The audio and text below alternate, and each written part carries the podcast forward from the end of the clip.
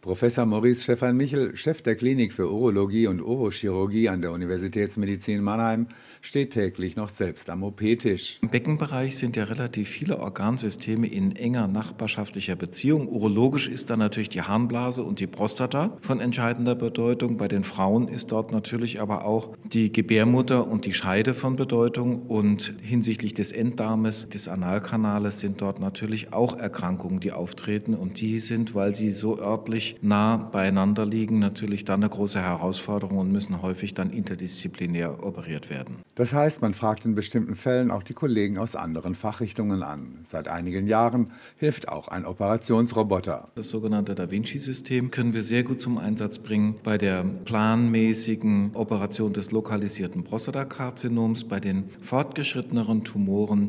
Da muss man sagen, hat der Roboter nicht den Stellenwert, sondern da gilt es darum, die Operation direkt tatsächlich unter Sicht von Hand durchzuführen. Die Angst vor Impotenz und Inkontinenz hat dank moderner Techniken zumindest teilweise ihren Schrecken verloren. Immer dann, wenn es sich um relativ kleine Tumoren handelt, die eben nicht organüberschreitend auf andere Organe sich ausweiten und diese mitbefallen haben, dann kann man hier schon das Augenmerk drauf legen auf den Funktionserhalt. Der ist auch im Fokus bei uns. Kontinenz ist heute nicht mehr das Schreckensthema wie vor 10 oder 20 Jahren. Da sind wir deutlich besser geworden durch die OP-Techniken. Auch bleibt die Entwicklung nicht stehen. Die neuen Entwicklungen sind die, dass man Patienten vor Operation mit einer Chemotherapie therapiert, damit die Befunde vielleicht kleiner werden und besser operabel sind. Das andere ist, dass man während der Operation auch eine Bestrahlungstherapie zum Einsatz bringen kann. Und der dritte Aspekt ist natürlich der, dass man eine gute Funktionserhalt für die Patienten hat oder eine gute Kontinenzsituation schafft. Und man kann in den allermeisten Fällen auch eine ordentliche Lebensqualität für die Patienten so sicherstellen. Joachim Kaiser,